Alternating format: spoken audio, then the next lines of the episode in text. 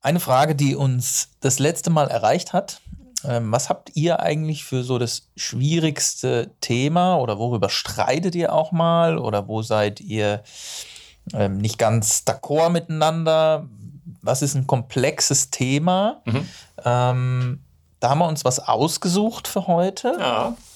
Möchtest du sagen, was wir uns ausgesucht haben? Was ist so unser komplexes Thema, wo wir viel diskutieren, wo wir ich würde sagen, es ist ja meistens, wenn dann eher Diskussionen beziehungsweise so Gespräche auf, auf Augenhöhe und Thema ist Frozen Shoulder, die Schultersteife.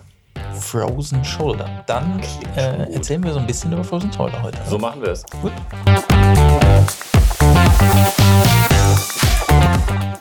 Sie hören nun den medizinischen Podcast Kommt ein Arzt zum Physiotherapeuten mit Dr. Steffen Schneider und Daniel Klein.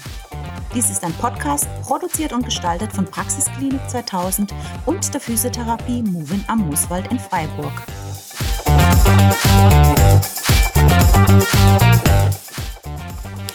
Frozen Shoulder oder adhesive Kapsulitis. Mhm.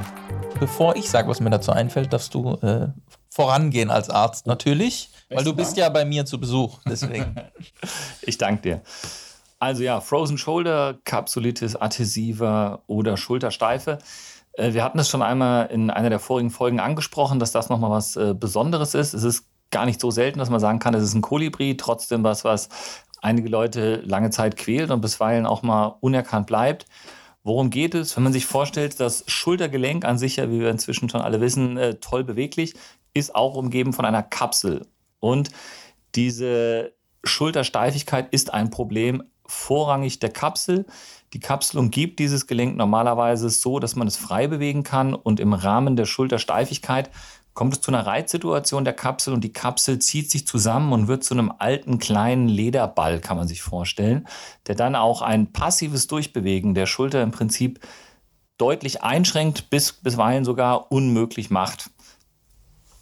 Ja, ich kann das, ähm, ich sage immer, äh, wie so ein Schwamm, der sich zusammenzieht, mhm. ja, wie mit so Wasser vollsaugt. Ähm, wir haben ja in der Kapsel normalerweise einen sehr kollagenfaserigen Bereich, das heißt, wir sind sehr gut beweglich, wir wollen ja auch weit dehnen und weit ähm, die Schulter bewegen. Und das zieht sich eben wie so ein Schwamm zusammen, verdickt sich bis auf seinen mehrfachen Anteil normalerweise an sehr guter Beweglichkeit und steift dann, deswegen auch diese Frozen, die Schulter nahezu komplett ein in vielen Phasen. Du sagst es, äh, Stichwort Phasen ist da auch äh, sehr gut. Diese, diese Erkrankung, dieses Erkrankungsbild verläuft in, in verschiedenen Phasen. Das heißt, es gibt da äh, drei, drei Ablaufstadien. Wir haben einmal die, die Einfrierphase, also die Freezing-Phase. Man kann so Pi mal Daumen sagen, sechs Monate etwa dauert das. In der Zeit ist die Schulter stark schmerzhaft und das Bewegungsausmaß fängt an abzunehmen. Dann gibt es die eingefrorene Phase, die Frozen-Phase, daher auch der Begriff Frozen Shoulder, also eingefrorene Schulter. Pi mal Daumen nochmal sechs Monate, die dann gefolgt ist von der sogenannten Thawing-Phase, von der Auftauphase, auch Pi mal Daumen nochmal sechs Monate, in der dann die Beweglichkeit wieder mehr wird und in der dann auch die, die Kapsel sich quasi wieder zurückbildet in, in ihre originäre Zusammensetzung und auch ein größeres Bewegungsausmaß ermöglicht. Das Ganze äh, läuft jetzt nicht bei jedem über genau 18 Monate immer ab, aber wenn man so davon ausgeht, dass man ein Jahr bis anderthalb damit zu tun hat, ist das eine realistische Hausnummer. Alles unter der Prämisse, dass man gar nichts tut. Das heißt, wir sprechen davon, es ist spontan selbst limitierend, leider auch nicht in 100 Prozent der Fälle, aber so grob doch in 80 bis 90 Prozent der Fälle heilt es nach einem Jahr bis anderthalb so wieder aus und verläuft auch so Pi mal Daumen diesen zeitlichen zeitlichen Rahmen mit den Phasen. Wir wollen uns natürlich nicht damit zufrieden geben, dass, dass wir den Spontanverlauf abwarten und den einfach nur begleiten, sondern wir wollen auch ein bisschen was dazu sagen, wie man es diagnostiziert, wen es mehr betrifft, warum es überhaupt kommt und vor allen Dingen, wie man es auch ein bisschen angehen kann. Also soweit die Theorie. Mhm. Wir haben ja gesagt, das ist auch ein komplexes Thema, worüber wir uns auch, wo wir nicht streiten, aber viel diskutieren. Ja. Ja? Weil die Theorie gibt diese Phasen vor. Ähm, ich muss dir ehrlich sagen, in der Physiotherapie oder in den Phasen, wo wir die Patienten kriegen, kriegen wir sie A nicht in der ersten und der zweiten Phase, sondern meistens in der dritten, mhm. beziehungsweise zu spät. Und ähm, wenn ich jetzt den Azubis von uns auch sage, ja, die kommen dann mit der Einteilung, welche Einteilung sind wir, die schmeiße ich gleich in die Tonne, weil ich sehe die so unterschiedlich. Mhm. Also jeder Patient, der mit dieser Diagnose der Frozen Shoulder kommt, hat einen völlig unterschiedlichen Verlauf. Mhm. Ähm, ist in einem unterschiedlichen Schmerzempfinden, ähm, ist in einer unterschiedlichen Phase da gegebenenfalls auch. Ähm, ich unterteile das lieber nicht in diese 1, 2, 3 Phasen, oder diese, diese Freezing-Phase oder diese Erholungsphase oder sonstige Phasen, sondern ich versuche das nach Festigkeit zu machen, nach äh, Funktion, Beweglichkeitseinschränkung. Festigkeit meinst du jetzt äh, die Anschlagsart, die genau. Widerstandsart? Genau. Was gibt mir die Kapsel für mhm. einen Stopp? Also die kommen ja, normalerweise ist es ja diagnostisch eigentlich einfach zu sehen. Ja? Patient ist, äh, hat seit längerem Schmerzen, ist deutlich eingeschränkt. Ähm, da gibt es dann auch nochmal Unterschiede und das sind jetzt die Unterschiede, die wichtig sind. Ähm, einmal, was kann der Patient aktiv selber an Beweglichkeit zeigen? Und meistens ist es so, dass das Schulterdach, wenn man das so sieht, richtig mit nach oben geht, sodass man richtig sieht, das Gelenk kann kaum an Beweglichkeit mitgehen. Wir haben das Kraftdefizit, also gegen die Schwerkraft kommt er dann auch nicht nach oben. So, und wenn wir dann passiv zum Beispiel untersuchen, also ich versuche durchzubewegen, dann entscheide ich, welche Festigkeit habe ich. Mhm. Das heißt, bin ich elastisch? Bin ich fest elastisch? Das heißt, hört der Patient vielleicht schmerzbedingt früher auf. Also ich kann ihn könnte ihn noch weiter bewegen, wenn ich wollte, aber er hat jetzt schon Schmerzen, kommt dann gar nicht weiter. Oder bin ich schon am Ende mit einem richtig festen Stopp, wo ich die Kapsel auch nicht weiter bedehn, äh, bewegen kann. So, danach teile ich eigentlich eher ein. Dann, wo ist der Schmerz? Äh, ist er eher frontal? Ist er eher hinten? Ist er eher seitlich? Ähm, kann er das gar nicht ähm, sagen, wo er genau liegt. Er ist einfach nur eingesteift und fest weil die sind ja nun teilweise einfach auch schon lange mit diesem Schmerz dann äh, vorhanden, die Patienten. Ja? Und ähm, deswegen versuche ich dann immer zu unterscheiden, ähm, wo bin ich, wie weit komme ich und wie ist der Stopp. Mhm. Also gar nicht so auf diese drei Phasen in die Einteilung würde ich, eingehen. Würde ich mitgehen. Also das eine ist natürlich immer das, äh, das Akademische, ähm, dass jetzt nicht man genau sagen kann, okay, Sie sind tendenziell zu Patienten und Patienten in Phase 2 Woche XY äh, bin ich schon bei dir. Ähm, was trotzdem nochmal so ist, dass ich da gerade einhaken möchte, das zwei ganz wichtige und richtige Sachen gesagt. Eigentlich nicht schwer zu diagnostizieren und trotzdem kommen die Leute komischerweise erst so spät, dass man sagt, naja, also wenn wir jetzt die Phasen nicht genauso durchrennen, aber dann so ein Viertel, halbes Jahr, ja, teilweise sogar länger, haben die Leute komischerweise schon Beschwerden. Und das ist auch mein Eindruck, dass die Patienten echt oft kommen, lange Zeit schon diese Beschwerden haben, gegebenenfalls auch schon länger extern irgendwo in der Behandlung sind bei, bei Kolleginnen und Kollegen und ähm, man aber nicht diese Diagnose irgendwo auf einem, auf, sei es auf einem Überweisungsschein oder aus der Erzählung des Patienten irgendwo liest oder der Patient auch sagt, das hat mir aber noch keiner gesagt. Und da finde ich, sollten wir nochmal einhaken, weil die Diagnostik ist ja eigentlich, genau wie du sagst, nicht besonders schwer. Also sprich, am äh, obenrum entkleideten Patienten die Hand auf die Schulter zu legen. Wir haben das schon mal gesagt, das gehört zu jeder Schulteruntersuchung dazu. Und dann ist es wirklich einerseits, wenn man geschult ist, vielleicht sogar nur eine Blickdiagnose zu sehen, Mensch, das Schulterback kommt schon gleich mit hoch, aber spätestens, wenn man es von hinten fixiert und dann die Schulter durchbewegt wird und man es dann noch selbst passiv nochmal versucht und diese Steifigkeit dann vorliegt, dann ist das für mich vorrangig vor allem anderen die entscheidende Pathologie, also die entscheidende Erkrankung, die behandelt werden muss. Da kann ein aktuelles MRT dabei sein, das auch eine Rotatorenmanschettenruptur zeigt. Das spielt überhaupt keine Rolle in meinem Dafürhalten und in meinem Alltag. Und ich hoffe, du gehst da, gehst da mit. Muss zuerst die Schultersteife behandelt werden und die muss erst weg sein, bevor man irgendwas anderes überhaupt da operativ angehen könnte. Das führt manchmal natürlich zu solchen Situationen, wie du sie wahrscheinlich ja auch kennst, dass du Leute hast mit einer Rotatorenmanschettenruptur, die ist auch da, die ist auch eindeutig da, und einer Schultersteifigkeit. Und da kann man nicht rein operieren. Also da ist die Devise schon bei mir, keinesfalls in die Schultersteifigkeit rein zu operieren. Ähm, du hast ja gesagt, die akademischen Phasen mhm. oder akademische Theorie, ähm, da können wir es aber dann vielleicht auch wieder darauf hin zurückführen, weil ähm, also es ist natürlich so, dass man, dass wir sehen, dass das einfach echt oft falsch auch diagnostiziert wird. Ähm, aber ähm, das hängt natürlich auch eben A an den Phasen, B auch wann kommt der Patient zu einem mhm. und wie entwickelt sich das, weil so eine Frozen Shoulder ist nicht sofort da, ja. sondern die hat einen Prozess. Und je nachdem, wann ich natürlich bei irgendjemand war, beim Physio oder beim Arzt, äh, kann ich natürlich gerade in der Phase gewesen sein, wo es vielleicht noch in dieser Phase 1 ist, wo es einfach sich gerade entwickelt, wo, weil wir, wir können ja nicht zu 100% sagen, wie genau ist die Frozen Shoulder entstanden. Mhm. Wir haben Bilder, wo wir sehen, ähm, zwischen 40, 40. und 60. Lebensjahr kommt es ja häufig vor, bei Frauen, in mhm. der Menopause, bei Diabetikern, Schilddrüsenstörungen. Ähm, wir sehen es aber auch ähm, in anderen Bereichen nach Operationen, nach ja. leichten Entzündungen im, im, Bereich der Rotatorenmanschette, nach Rupturen, nach Knochenbrüchen, selbst nach leichten Prellungen. Ich frage die ja. Patienten manchmal auch, können Sie sich irgendwo erinnern, wo Sie mal irgendwo gegengelaufen sind? Das haben Sie vielleicht gar nicht so im Blick gehabt. Ähm, dann tat das zwei, drei Tage weh das hat man dann gedacht, ja, ich bin ja irgendwo gegengelaufen und ähm, mhm. wird schon nichts sein. Und auf einmal steift es immer mehr ein und immer mehr. Und dann geht man irgendwann mal zum Arzt und dann ist man schon in einer Phase, wo man viel zu spät ist. Ja? ja. Da kann man es natürlich leicht diagnostizieren. Ja? Aber wenn ich jetzt vielleicht mit einer Entzündungsphase starte, ähm, habe ich natürlich Funktionseinschränkungen, aber ich kann mich noch gut bewegen, gehe dann zum Arzt, der sagt, ja, jetzt ähm, nehmen Sie mal ein Schmerzmittel, mhm. was Entzündungshemmendes, gibt vielleicht sogar, manche Ärzte geben coolerweise sogar noch eine, eine Übung mit und dann probieren sie nochmal so in, in, dieser Phase, wo dann nichts passiert eigentlich, ja. steift der Patient zu.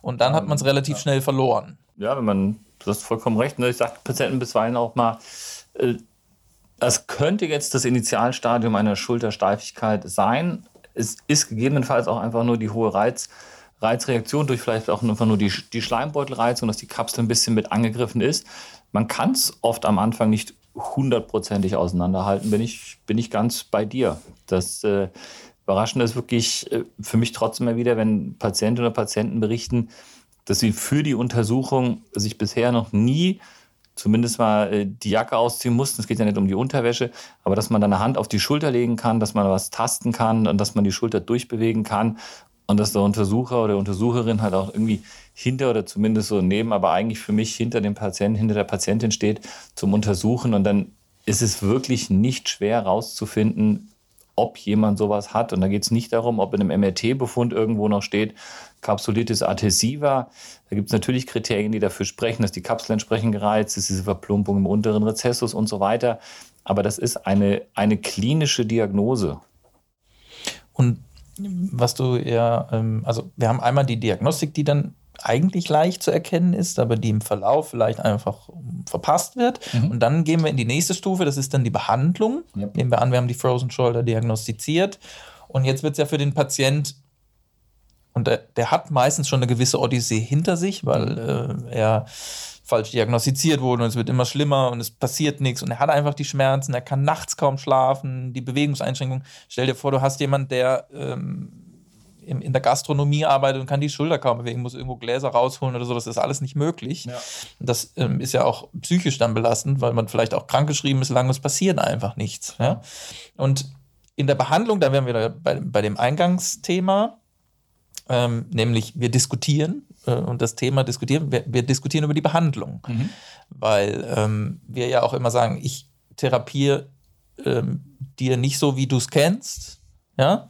Der Erfolg gibt mir im Zweifelsfall oder uns äh, als Therapieeinheit natürlich recht, mhm. aber auch da gibt es Unterschiede. Es gibt Unterschiede der Medikation, es gibt Unterschiede der Herangehensweise, nämlich äh, Cortison, nehme ich das oral, spritze ich das.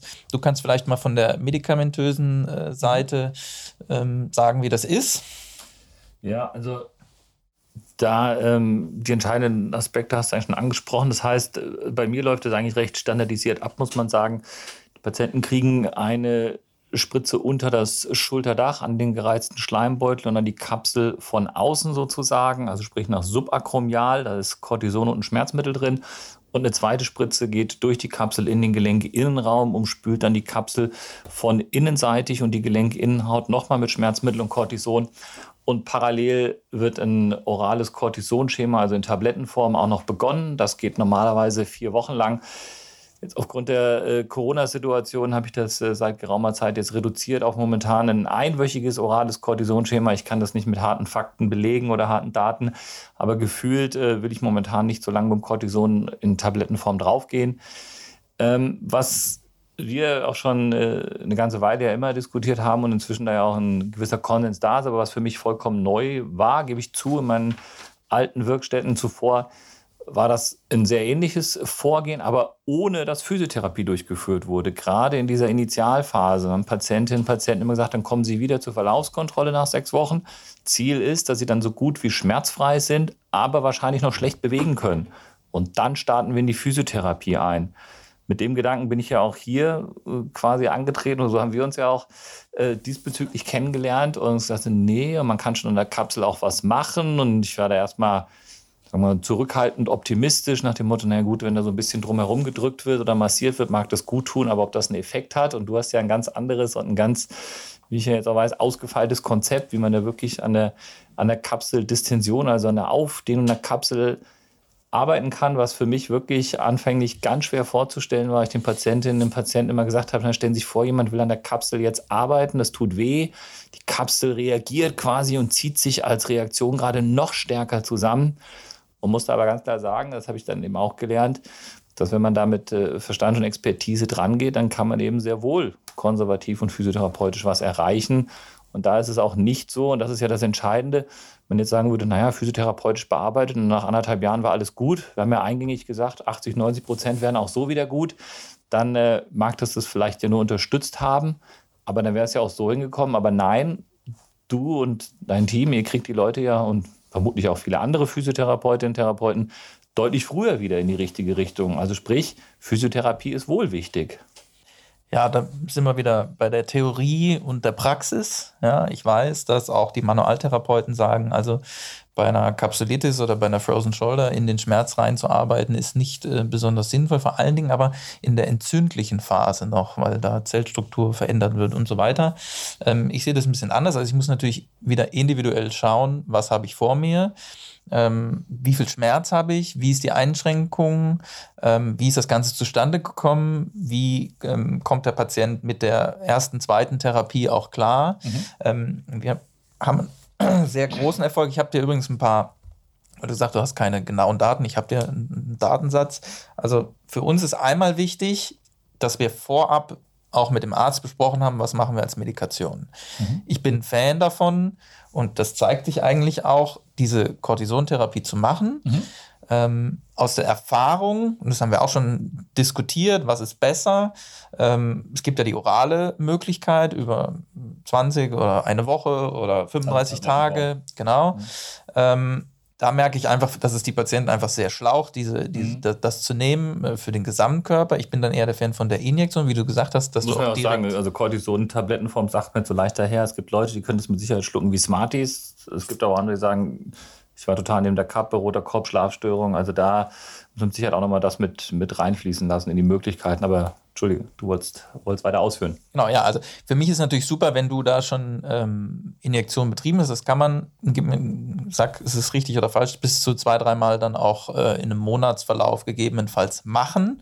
Zumindest hat sich das erwiesen, dass das ähm, sehr, sehr gut ist. Auch hier wieder individuell, wenn eine ausreicht, bleibt man bei mhm. einer. Weil wir haben natürlich die Gefahr der Infektion immer bei einer Injektion, die sehr gering ist und sollte natürlich jemand machen, der es gut kann. Ja. Also einfach nur irgendwo dran spitzen, das ist eben auch oft der Fall, dass man dann irgendwo nach Dorsal oder, oder irgendwo hinspritzt, suprachromial, keine Ahnung, ähm, wo es nicht unbedingt immer was bringt. Ich glaube, sagen wir, also subakromial per se fände ich ja gut, weil es die Kapsel von außen auch mit trifft, aber man kann sich ja gut vorstellen, wenn man sagt, das Gewebe hat sich alles zusammengezogen und es ist einfach der Gelenke-Innenraum ja dadurch auch kleiner geworden wird es natürlich auch schwieriger für den vielleicht nicht ganz so geübten, in diesen Gelenkraum dann reinzukommen. Also das äh, möchte ich jetzt gar nicht mehr vorwerfen, wenn er sagt, er hat da nicht ganz sicher getroffen oder er weiß es nicht ganz genau, weil das dann schon etwas ist, was, äh, was vielleicht die eine oder andere Übungsstunde erfordert, die man da schon in Erfahrung haben sollte. Aber ja, Infiltration absolut. Absolut wichtig auch für uns als Therapie. Für uns ist auch die Medikation eigentlich vor oder nach der Therapie wichtig, weil wir arbeiten einfach immer an die Grenze des Möglichen. Mhm.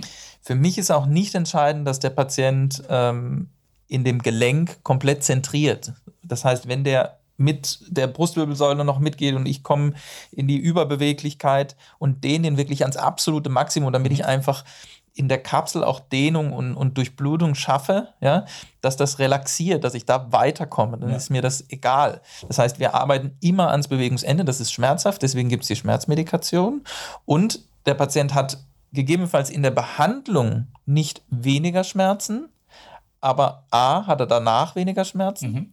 durch das Medikament und wir kommen weiter in der Behandlung, heißt können wir die Kapsel weiter aufdehnen. Ja. Ja, wir sehen das auch in den Meta-Analysen, dass zum Beispiel mit, einer, mit der normalen Cortisongabe oder, oder sonstigen Dingen ähm, die Außenrotation, der ja der wichtige Faktor bei der Kapsel auch ist, 4,7 Grad immer größer geworden ist und mit Cortison, äh, Medikation und Physiotherapie um 18 Grad stärker. Mhm. Das heißt, das ist doch signifikant höher. Ja. Und was wir machen, wir versuchen immer, ähm, was wir sehen, ähm, ich kann es jetzt nicht beweisen, aber was wir oft sehen, ist, dass der Ventral, also der vordere Anteil, natürlich immer der erste Teil ist, der auch zusteift. Und wir sehen die wenigsten oder wenige Patienten, die komplett in der Festigkeit auch der Gesamtkapsel sind. Ja. Das heißt, wir erarbeiten immer erst die Beugung nach oben und das Abspreizen des mhm. Armes. Mhm. Ja, das ist der erste Teil, den wir immer erarbeiten. Wir gehen weder auf die Innenrotation noch auf die Außenrotation ein, weil die immer in der Funktion als allerletztes kommt. Und das ist, glaube ich, auch unser Vorteil, dass wir erstmal die, die äh, ventralen Anteile, also die vorderen Anteile aufarbeiten die Funktion verbessern, der Patient dadurch sich schon viel, viel besser fühlt und erst dann auch schmerzbedingt in die hinteren Anteile gehen. Und Außenrotation ist dann das, was als nächstes kommt und Innenrotation ist der Anteil, also dieser Griff nach hinten, dieser Schürzengriff, ja. ist der, der als allerletztes kommt. Und ähm, mit diesem Konzept wirklich an die Grenzen zu gehen, es ist für den Patienten total unangenehm, diese Behandlung. Klingt super. Ja, absolut. Macht ähm, dem Therapeuten auch nicht immer Spaß. Ja, also da sind auch schon ein oder andere Tränchen gekullert. Aber das ist ganz wichtig. So, und wenn wir dann in der Abduktion, also Abspreizen und Beugung nach oben, mhm. circa 90 Grad erreicht haben, also wenn wir anfangen können zu zentrieren, das Gelenk wieder, dann fangen wir auch schon mit Übungen, Hausaufgaben, äh, Dehnungsübungen, kleine Handelübungen, da fangen wir dann auch schon mit an, an die Geräte zu gehen und das erhöht den Effekt eigentlich auch nochmal doppelt. Mhm. Das heißt, in, der, in dieser Phase dann, ich will es jetzt gar nicht auf Monate, weil es einfach auch wieder unterschiedlich ja. ist, ähm, aber äh, nennen wir es an Grad, diese 90 Grad äh, abspreizen und hochheben des Arms, wenn das wieder möglich ist, auch an die Geräte mitzunehmen. Aber die manuelle Therapie nicht zu vernachlässigen. Das ist eigentlich der ähm, Effekt, der uns ähm, zeigt, dass er funktioniert, mhm. auch wenn er in der Theorie anders ist. Wir sehen aber auch, wenn wir jetzt diese Schultern, die Patienten stellen sich ja auf zwischen sechs und zwölf Monate oder zwischen zwölf und 24 Monate teilweise ein, wenn sie gar nichts tun. Und wir schaffen es eigentlich, die Frozen Shoulder innerhalb von vier Monaten über dieses Konzept ähm, zu verbessern. Mhm und auch komplett schmerzfrei und funktionsfrei zu bekommen. Man muss ja immer sagen, da bleibt ja nichts letztendlich über. Also ja. die haben ja dann wieder volle Beweglichkeit, Schmerzfreiheit, äh, Lebensqualität. Das ist ja dann alles wieder da. Natürlich bleibt die Argumentation, man kann auch sagen, man kann natürlich auch nichts machen, irgendwann wird es auch wieder gut. Ja? Aber das dauert natürlich lange, lange, lange und wer will so lang ähm, mit Schmerzen dann auch äh, Absolut. Auskommen. Ich möchte auch ähm, also wir haben natürlich noch die Option 3, dass man sagt, naja, kann man es denn nicht vielleicht auch operieren? Also sprich, wenn, wenn das alles da zu eng ist und äh, die Kapsel sich zusammengezogen hat und wir haben dann diesen kleinen Lederball, können wir den einfach durchschneiden? Ja, das kann man auch. Das äh, ist auch wieder was, was im arthroskopischen, also im minimalinvasiven, im Schlüssellochchirurgischen Vorgehen möglich ist, was ja auch schon gerade bevor äh, ich jetzt über, über dich ja auch dann diese wirklich gute konservative Therapie kennengelernt habe, äh, sehr häufig gemacht habe, da kommt es natürlich darauf an, dass man nicht in diese Initialphase reingeht, wo der Entzündungsreiz maximal ist. Da gibt es verschiedenste Möglichkeiten, wie man das machen kann. Ich beispielsweise mache das mit einem, äh, mit einem Elektromesser im Prinzip, wo Ränder auch verödet werden, weil wenn man das meinem Dafürhalten nach einfach nur scharf macht, dann ist die Gefahr, dass einfach sich das Ganze danach wieder äh, stabil ausnabt und die Kapsel gerade noch mal enger zieht, äh, zu groß. Aber man kann sich vorstellen, wenn man natürlich die Kapsel, je nachdem, welche Bewegungsrichtungen da eingeschränkt sind, 270 Grad oder einmal wirklich kreisrund 360 Grad durchschneidet, dann ist natürlich direkt nach der Operation der Patient voll bewegungsfähig. Und das war für die Patientinnen und Patienten auch immer beeindruckend, wenn sie mit steifer Schulter in die OP rein sind. Dann schneidet man die Kapsel da entsprechend durch. Ihnen so, heben Sie jetzt mal den Arm hoch und dann können die zwei Stunden nach der Operation und wenn der, der Schmerzkatheter abgeklungen ist, ihren Arm komplett hochheben. Und das müssen die dann auch von Anfang an tun. Wenn man die ruhig stellt, dann gewinnt man natürlich gar nichts. Und das war für die Patienten natürlich schon immer toll. Nichtsdestotrotz eine Operation, die äh, erhöhtes Operationsrisiko hat, was Verletzung von gerade nervalen Strukturen angeht und es bleibt halt aber, es ist halt immer noch eine Operation. Und wenn man es ohne Operation auch hinkriegen kann und dann sagt, Mensch, das eine, das äh, geht vielleicht ein bisschen zügiger vom Effekt her, nichtsdestotrotz muss dann nachher auch therapiert werden und trainiert werden. Und das andere geht so Pi mal Daumen in einem sehr ähnlichen Zeitraum, aber ohne ein operatives Risiko. Äh, denke ich, weiß aber jeder, für was er sich entscheiden würde. Plus, die Operation läuft einem ja nicht weg, wenn man wirklich mal sagen sollte, Mensch, hier käme man mal nicht wirklich voran, beziehungsweise erzielt kein Ergebnis, aber das kann man auch mal sagen, jetzt äh, machen wir das ja schon ein paar Jahre zusammen. Ich habe jetzt in den letzten vier, fünf Jahren keinen Schultersteifen, keine schultersteife Patientin mehr operiert. Von daher entweder sind die alle woanders gelandet oder wir haben es halt doch erfolgreich hier gekriegt, wie es ja auch ist. Ja, du weißt natürlich auch, wie du dann wieder auf die Physiotherapie im, im Verlauf nach der Operation angewiesen bist. Weil ja. wenn da auch wieder was verpasst wird in der richtigen Therapieansetzung, dann steift es äh, im Zweifelsfall auch wieder ein. Ja. Weil die Gefahr besteht ja dann auch trotz Absolut. der Operation schon wieder und dann haben wir das gleiche Problem. Ja? Und da wissen wir natürlich dann auch, was nicht funktioniert. Mhm auch aus der Physiotherapie heraus. Also wenn, also weder Massagen noch äh, Lymphdrainagen noch sonstige Dinge. Also ich bin Fan davon, Dinge mit hinzuzunehmen, die sinnvoll ist, um Schmerz zu lindern. Von, von mir aus auch Akupunktur. Mhm. Akupunktur ist äh, bei manchen hat sehr, sehr gut funktioniert. Ja. Tapes haben sich nicht erwiesen als gute Möglichkeit. Elektrotherapie hat äh, Daten, aber keine wirklich evidenten Daten, ähm, wo wir sagen können, das nehmen wir auf jeden Fall mit dazu. Im Umkehrschluss schadet es aber natürlich auch nicht, ist auch ein Kostenfaktor, der wirklich nur gering ist, der auch von der Kasse äh, übernommen wird. Ähm, also so um die 8 Euro, die kann man dann auch aufs Rezept oder sonstige Dinge mit zuschreiben. Wenn der Patient aber merkt, äh, das bringt mir eigentlich gar nichts und es ist eher unangenehm, dann kann man es auch wieder weglassen. Wärme ist was, was natürlich ähm, zur Therapie immer ganz gut klappt im Nachgang, weil dann nochmal relaxiert werden kann durch die schmerzhafte Behandlung. Aber all die Effekte sind jetzt nicht so die, die das bringen. Ja? ja. Und du weißt auch, und ich weiß ja auch, dass Patienten kommen und sagen, hier, hier werde ich komplett anders behandelt, als ich vorher behandelt wurde. Deswegen habe ich diese Odyssee auch beschrieben. Ähm, ja, da wurde halt ein bisschen daran rumgedrückt. Ich weiß, dass viele Physiotherapeuten sich mit der Behandlung schwer tun und Angst haben. Der Patient hat hohe Schmerzen und das, das hat man anders gelernt. Ja? Mhm. Aber ich kann nur noch mal darauf hinweisen, dass es in diesem Fall bei der Frozen Shoulder einfach einen sehr, sehr guten Effekt hat, wenn man die Schulter dehnt, dehnt, dehnt, dehnt. Mit Traktion, also immer einen leichten Zug geben, in leichte Außenrotationskomponenten zu gehen also wirklich den Patienten in maximale Beweglichkeit bringen mhm. und dann am besten noch fünf Grad drüber hinaus. Wir haben besprochen, die, die Entzündungsphase zu beachten. Ja. ja? Ähm, aber wenn wir in dieser Phase nicht sind, und auch Dinge wie eine Rotatormanschettenruptur, die vielleicht dabei ist, die interessiert uns ja in diesem Fall nicht. Ja. Weil die, die hat ja gar keine Funktion, wenn ich gar nicht in die Beweglichkeit komme. Ja, die limitiert mich ja vorher. Also muss ich sie nicht so beachten. Hätte auch, muss man sagen, ist auch schwierig für die Patientinnen Patienten dann zu verstehen, äh, fallen mir spontan drei, vier gerade aus dem letzten Jahr auch ein, die eine Rotatormanschettenruptur haben, die noch etwas jüngeren Alters sind und auch sagt, ja Mensch, äh, eigentlich muss das doch versorgt werden. Wir haben ja schon gelernt, sowas kann sonst äh, sich zurückbilden von der Muskulatur her, wird schwieriger in der Versorgung aber da ist noch parallel eine Schultersteife und wir es am Eingang nicht gesagt haben, erst muss die weg, weil es werden ja auch komplett unterschiedliche Nachbehandlungsschemata. Also das ist einfach zwei konkurrierende Krankheitsbilder, die vollkommen unabhängig voneinander meinem dafür nachbehandelt werden müssen. Ja, und was man bei der, bei der Frozen-Geschichte eigentlich, sobald die Therapie begonnen hat mit dieser maximalen Aufdehnung, mit der Medikation und so weiter, es wird nur noch besser wenn der Patient vorher sagt, es wurde, es wurde immer schlechter und schlechter, sobald die Therapie beginnt, kann man jedem Patienten auch aufzeigen.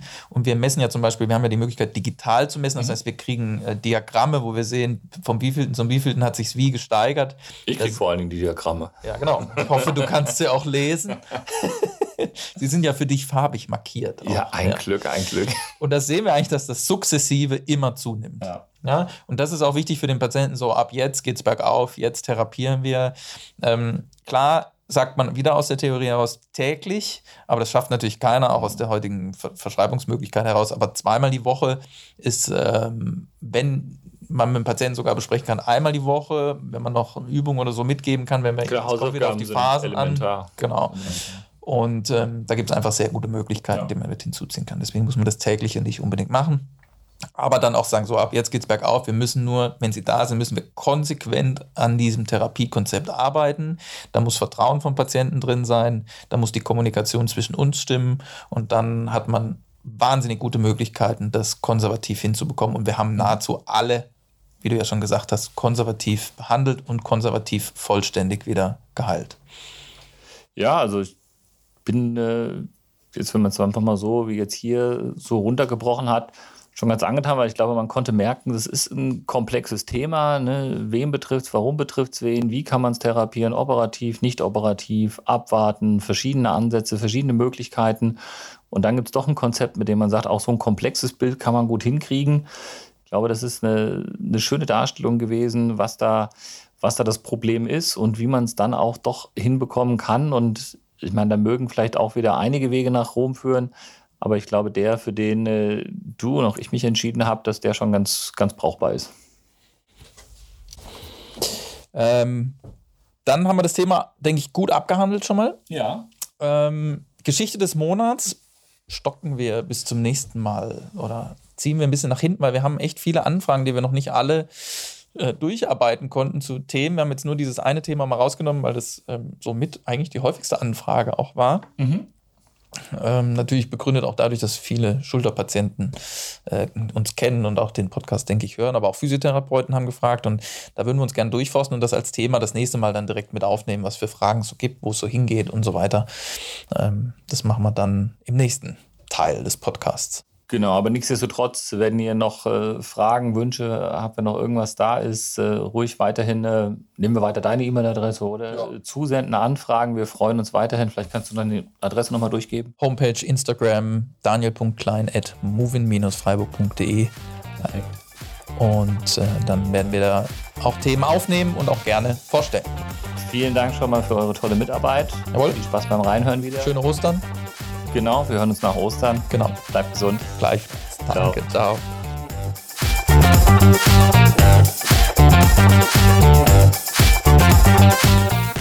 Dies ist ein Podcast, produziert und gestaltet von Praxisklinik 2000 und der Physiotherapie Movin am Mooswald in Freiburg.